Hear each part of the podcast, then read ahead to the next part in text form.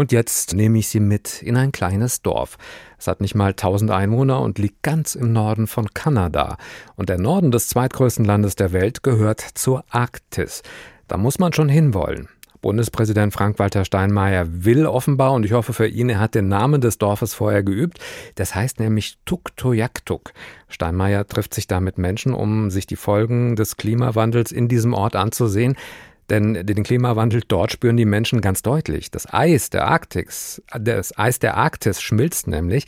Der dadurch ansteigende Meeresspiegel verschluckt Jahr für Jahr immer mehr von ihrem Land. Menschen in küstennahen Häusern müssen deswegen umsiedeln.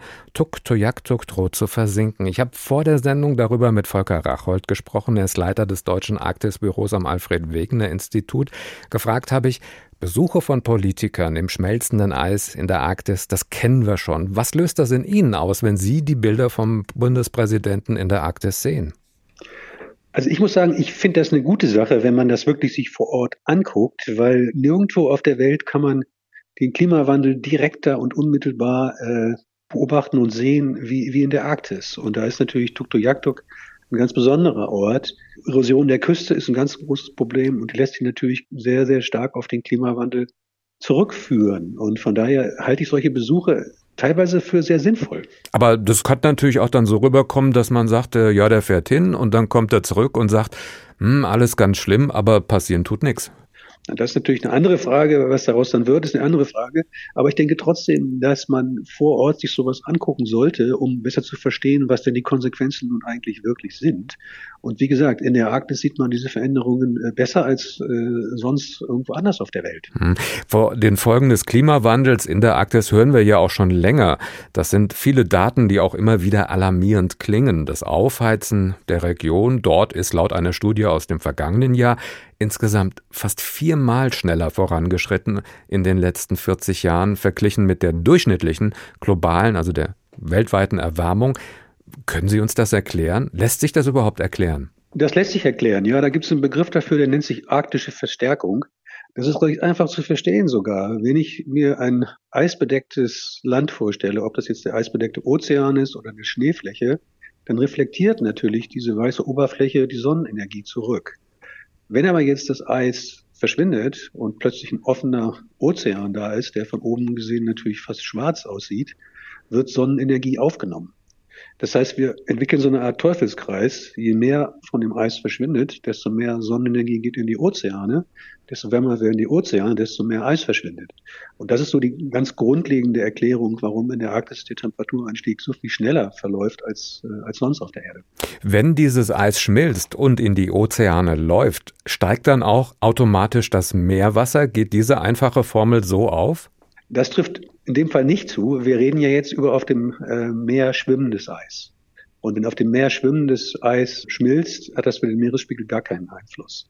Was für den Meeresspiegel von Bedeutung ist, ist das Inlandeis, also Eis, was auf dem Kontinent liegt. Und da ist im Wesentlichen natürlich Grönland zu nennen. Also Grönland hat einen großen Eispanzer, der ist Kilometer dick.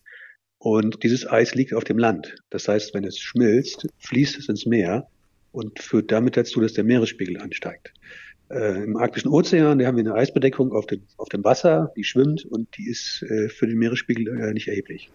Jetzt tauen in der Arktis natürlich auch die Permafrostböden. Das sind die aufgeweichten Böden, die da instabil werden, die brechen an den Küsten weg und auch die verschwinden ins Meer.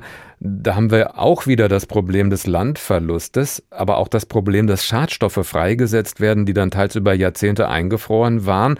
Andere wollen das für sich nutzen. Welche Folgen hat das dann also für die Menschen in der Arktis und vielleicht auch für uns, die ein bisschen weiter weg davon leben? Ja, was wir gerade in, in Tuktoyaktok sehen, ist so ein Wechselspiel zwischen zwei Faktoren. Zum einen haben Sie erwähnt, das Meereis geht zurück. Damit haben wir natürlich mehr offenes Wasser, haben stärkere Wellen, haben wärmeres Wasser, was natürlich die Küstenerosion fördert. Und zum anderen äh, taut der Boden auf. Ja, und das, der Boden wird natürlich durch das Eis, durch das Gefrorene stabilisiert. Und wenn das auftaut, kann es an den Küsten stärker wegbrechen. Das heißt, wir haben da im Prinzip zwei Faktoren, die zusammenwirken. Und deswegen ist in Tuktoyakta zum Beispiel diese Küstenerosion so extrem stark zu sehen. Hm. Ich wollte eher dahin, dass man äh, bei diesen Permafrostböden, die da vielleicht wegbrechen, an gehobene Bodenschätze denkt, wie Öl oder Erdgas, weil man denkt, dass das da unten zu finden ist. Ist das so? Das könnte ja dann eben auch nochmal wirtschaftlich im schlimmsten Fall ausgebeutet werden. Ja, es gibt natürlich in, dem, in der Region auch äh, Rohstoffe im, im, äh, im Boden, Öl und Gas, äh, vor allem in Alaska, aber auch in Kanada. Äh, aber die könnte man auch, wenn der Permafrost nach da wäre, äh, könnte man die natürlich bergen. Es geht vor allen Dingen darum, äh, dass in den äh, Permafrostböden auch Altlasten, alte Schadstoffe, und äh, auch teilweise Bakterien, die da seit Millionen Jahren eingefroren sind. Und die können natürlich durch das Auftauen freigesetzt werden. Das ist ein großes Problem, lokal gesehen natürlich. Was das globale Problem ist, was auch uns betrifft, ist natürlich, dass in diesen Böden jede Menge Kohlenstoff vorhanden ist, der auch im Prinzip eingefroren ist. Und dieser Kohlenstoff, der wird natürlich durch das Auftauen der Böden möglicherweise freigesetzt und in die Atmosphäre emittiert letztendlich als CO2. Das heißt, wir haben also einen weiteren Mechanismus, der die CO2-Konzentration der Atmosphäre noch weiter erhöht durch das Auftauen dieser Permafrostböden.